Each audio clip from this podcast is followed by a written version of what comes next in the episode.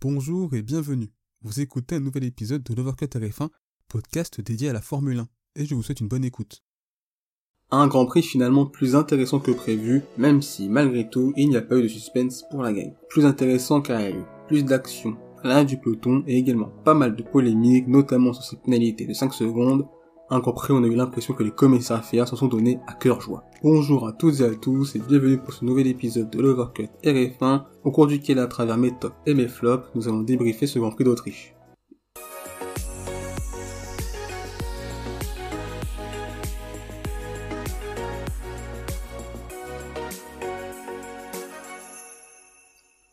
On va donc tout d'abord commencer par les tops et le premier top de ce Grand Prix, c'est selon moi la façon dont on pourrait caractériser ce week-end de Grand Prix, c'est la couleur orange. Orange car ce week-end, Max Verstappen et McLaren ont brillé. Tout d'abord, on va évoquer le vainqueur de ce Grand Prix, Max Verstappen, qui tout le long de ce week-end, comme lors du Grand Prix de Styrie, n'a jamais été inquiété, il a tout simplement été en maîtrise et a une domination absolument totale sur ce Grand Prix, une course qu'il a dominée du début jusqu'à la fin c'est 4 victoires sur les 5 dernières courses, et même pour Red Bull, c'est 5 victoires sur ces 5 dernières courses. On a pu le voir à travers ces deux derniers Grands Prix, cette Red Bull a été très forte en Autriche, et à voir si ça va continuer comme ça à Silverstone pour le prochain Grand Prix. Mais effectivement, plus le temps passe, et moins je vois comment Mercedes pourrait être une vraie menace pour Red Bull, même s'il faut mentionner qu'il reste encore beaucoup de Grands Prix. Et peut-être que pour ce Grand Prix de Grande-Bretagne à Silverstone, avec les qualifications sprint qui auront lieu, et ce nouveau format pourrait pourquoi pas un peu rabattre les cartes et créer pas mal de surprises, notamment cette bataille entre Red Bull et Mercedes. L'orange a également brillé de par les performances de McLaren, qui ont tout simplement été très compétitifs ce week-end,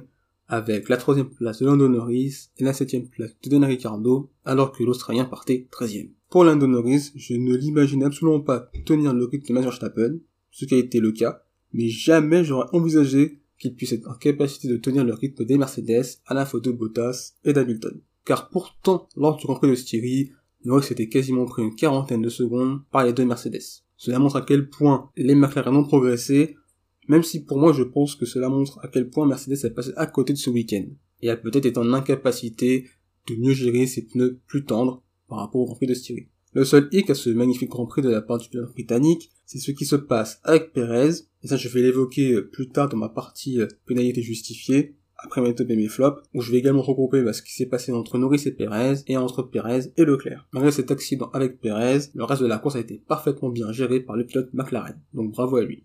Et enfin, on va évoquer le pilote australien Dan Ricciardo, qui a su faire une bonne remontée à la suite des qualifications qui furent très compliquées pour lui. Tout d'abord, il partait 13ème, il réalise un très bon départ parce qu'il gagne 3 places.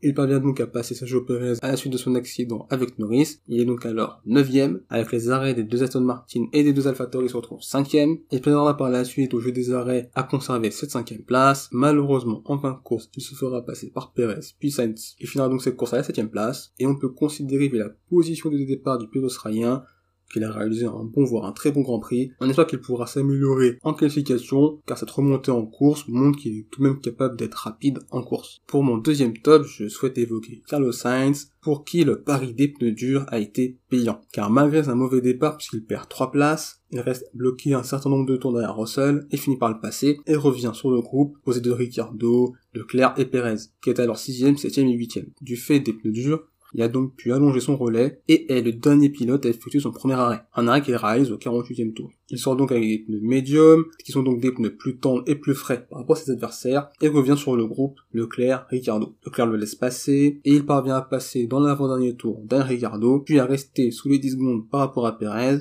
que Perez avait alors 10 secondes de pénalité, et ce qui lui permet donc de finir à la cinquième place, et c'est donc une très belle course de la part du pilote espagnol. Il faut mentionner la belle performance de Russell, qui était pas loin d'obtenir son premier point avec Sam Williams, malheureusement il finit cette course à la 11 place. En effet, puisque malheureusement Alonso est passé par là, et c'est vraiment dommage pour lui, car vu son week-end et même sa course, à mes yeux il aura mérité d'obtenir ce point pour Williams. Voilà pour mes tops, et on passe maintenant à mes flops.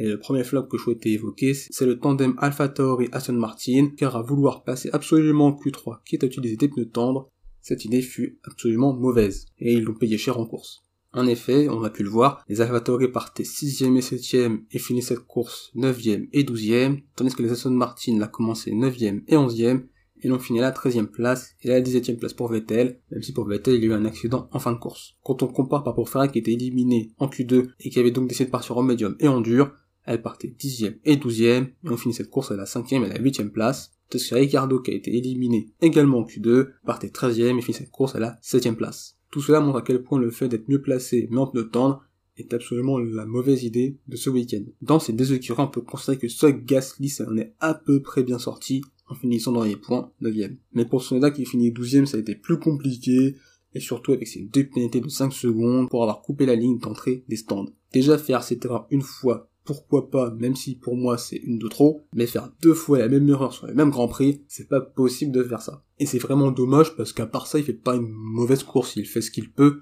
alors que la stratégie de départ n'est absolument pas la bonne. Mais comme je l'ai précédemment dit lors de mes débriefs de qualification de Grand Prix, il manque de régularité, il est capable de faire du bon, et du moins bon, et ça a été le week-end où il fait des bonnes qualifications, et où en course, il fait ce qu'il peut, mais faire deux fois la même erreur, c'est pas normal. Ce Grand Prix a également été très compliqué pour les Aston Martin. On l'a souvent vu cette saison. En course, elles sont meilleures quand elles partent de loin avec les pneus de leur choix, car elles arrivent parfaitement à bien gérer leur premier relais. Mais là, avec les pneus de temps, ça a été très compliqué pour eux.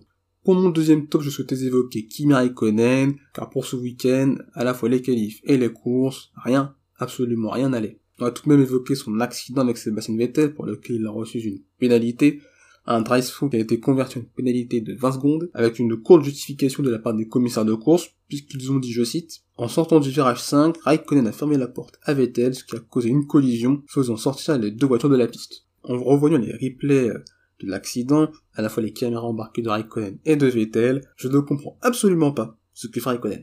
Mais vraiment, je, je comprends pas. Puisque quand on voit la caméra embarquée de Vettel, Vettel passe Raikkonen, il suit sa propre trajectoire, son volant, il va vers la droite, il n'y a absolument pas de décalage vers la gauche de Vettel, il suit vraiment la trajectoire euh, du virage, aucun coup de volant vers la gauche, aucun. Donc euh, moi quand je vois la caméra embarquée de Vettel, je vois absolument pas ce qu'on peut lui reprocher. Par contre quand on voit la caméra embarquée de Raikkonen, on a juste l'impression que Vettel il le voit pas, car il conduit comme si Vettel n'était pas là. C'est hyper étonnant en fait, parce que dans la caméra embarquée on voit Vettel, il est peut-être tellement concentré sur Russell que peut-être qu'il fait même pas attention à Vettel. Et c'est vraiment l'impression que j'ai. Alors après, peut-être que la pénalité est sévère ou pas, parce que 20 secondes un drive c'est quand même une grosse pénalité quand même. Quand même une pénalité assez lourde.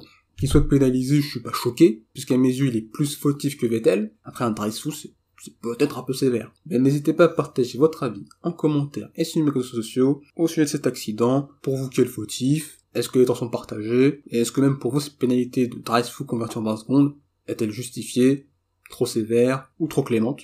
N'hésitez pas à partager votre avis. Et enfin, dernier flop, bah, je souhaitais quand même évoquer Mercedes. C'est un peu sévère parce qu'ils finissent tout de même deuxième et quatrième, mais ce week-end a malgré tout été difficile pour les flèches d'argent. Le souci pour moi, c'est que si à la régulière, Norris a le même rythme que les Mercedes, c'est qu'à la fois c'est un week-end gagnant pour Mercedes, mais quand même temps que Mercedes s'est un peu planté. Ainsi donc, les l'hémorragie se poursuit au championnat pilote et constructeur, et je ne vois absolument pas comment Mercedes pourrait inverser la tendance, comme je l'ai dit, c'est 5 victoires de suite pour Red Bull, dont 4 pour Max Verstappen. Il faudra vraiment que pour ces deux prochains Grands Prix, juste avant la trêve, Mercedes fasse mieux. Il reste deux courses, Silverstone et la Hongrie. Et il va vraiment falloir que pour ces deux Grands Prix, Mercedes soit meilleur que Red Bull, car je crains que si cela continue comme ça, je pense que Mercedes ne sera absolument plus en capacité de pouvoir rattraper Red Bull. Voilà donc pour mes tops et mes flops, et on va donc évoquer ces pénalités, puisque ce Grand Prix a été marqué par des actions polémiques, notamment le contact entre Norris et Perez, les deux contacts entre Leclerc et Pérez. le premier élément que je tenais à souligner, c'est tout de même la cohérence des commissaires FIA. C'est un élément important à souligner, puisque c'est rare pour être souligné, puisque des fois, les commissaires FIA prennent des décisions qui n'ont pas forcément de cohérence par rapport à d'autres actions réalisées dans le passé. Et effectivement, je, suis d'accord avec cette cohérence, puisque ces trois contacts ont joué une pénalité de 5 secondes, dans des situations qui étaient globalement similaires. Bah tout d'abord, on va évoquer le premier contact qui a eu lieu dans ce Grand Prix entre Norris et Perez, où Michael donc le directeur de course, a donc justifié cette décision de pénaliser Norris de 5 secondes. Dans le premier cas, celui de Sergio avec Lando, il était totalement à côté de Lando. Il y a une obligation de laisser la longueur d'une voiture avec la limite de piste. Il a également ajouté le fait que le facteur gravier avait incité à plus de sévérité de la part des commissaires. Naturellement, les graviers ont une incidence à ces endroits-là. Il faut analyser chaque événement au cas par cas en fonction des caractéristiques du circuit, etc. Quant aux deux contacts entre Pérez et Leclerc, le premier accident entre les deux, quand même Pérez qui donne quand même un peu des coups de roue euh, sur, euh, sur Leclerc, et qui après le, l'envoie un peu en dehors de la piste. Pérez avait reconnu tout de même avoir été très agressif dans ces deux situations. Au sujet de ces pénalités, j'ai pas vraiment d'avis totalement tranché à ce sujet, même si je comprends ces pénalités de 5 secondes, je suis absolument pas scandalisé, même si on peut considérer que des fois, certains pilotes sont pénalisés et d'autres ne le sont pas, dans des situations où il y a un pilote qui va en tasser un vers l'extérieur de la piste, et donc le sortir de piste, j'ai l'impression qu'il y a une distinction entre pousser quelqu'un de la piste, alors que l'extérieur de la piste c'est du gravier, de l'herbe ou un mur, et quand c'est du bitume. J'ai l'impression qu'on est beaucoup plus sévère euh, sur ce compris là si on tasse quelqu'un sur du gravier. Parce que cette saison, même d'autres saisons, on a déjà vu des pilotes entasser d'autres à l'extérieur de la piste, des pistes avec que du bitume. le pilote qui faisait ça n'était pas pénalisé de 5 secondes. Du moins, pas tout le temps. Et vous Qu'avez-vous donc pensé de ce Grand Prix?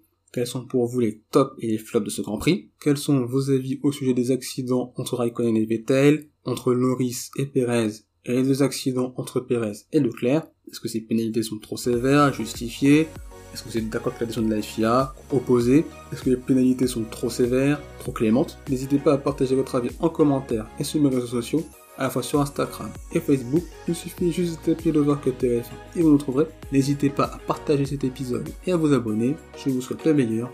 Salut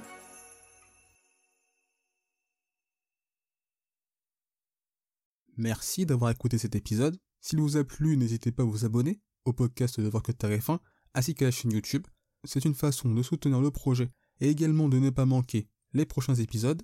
N'hésitez pas également à partager cet épisode à vos proches. On se retrouve les amis très bientôt. D'ici là, portez-vous bien, je vous souhaite le meilleur. Salut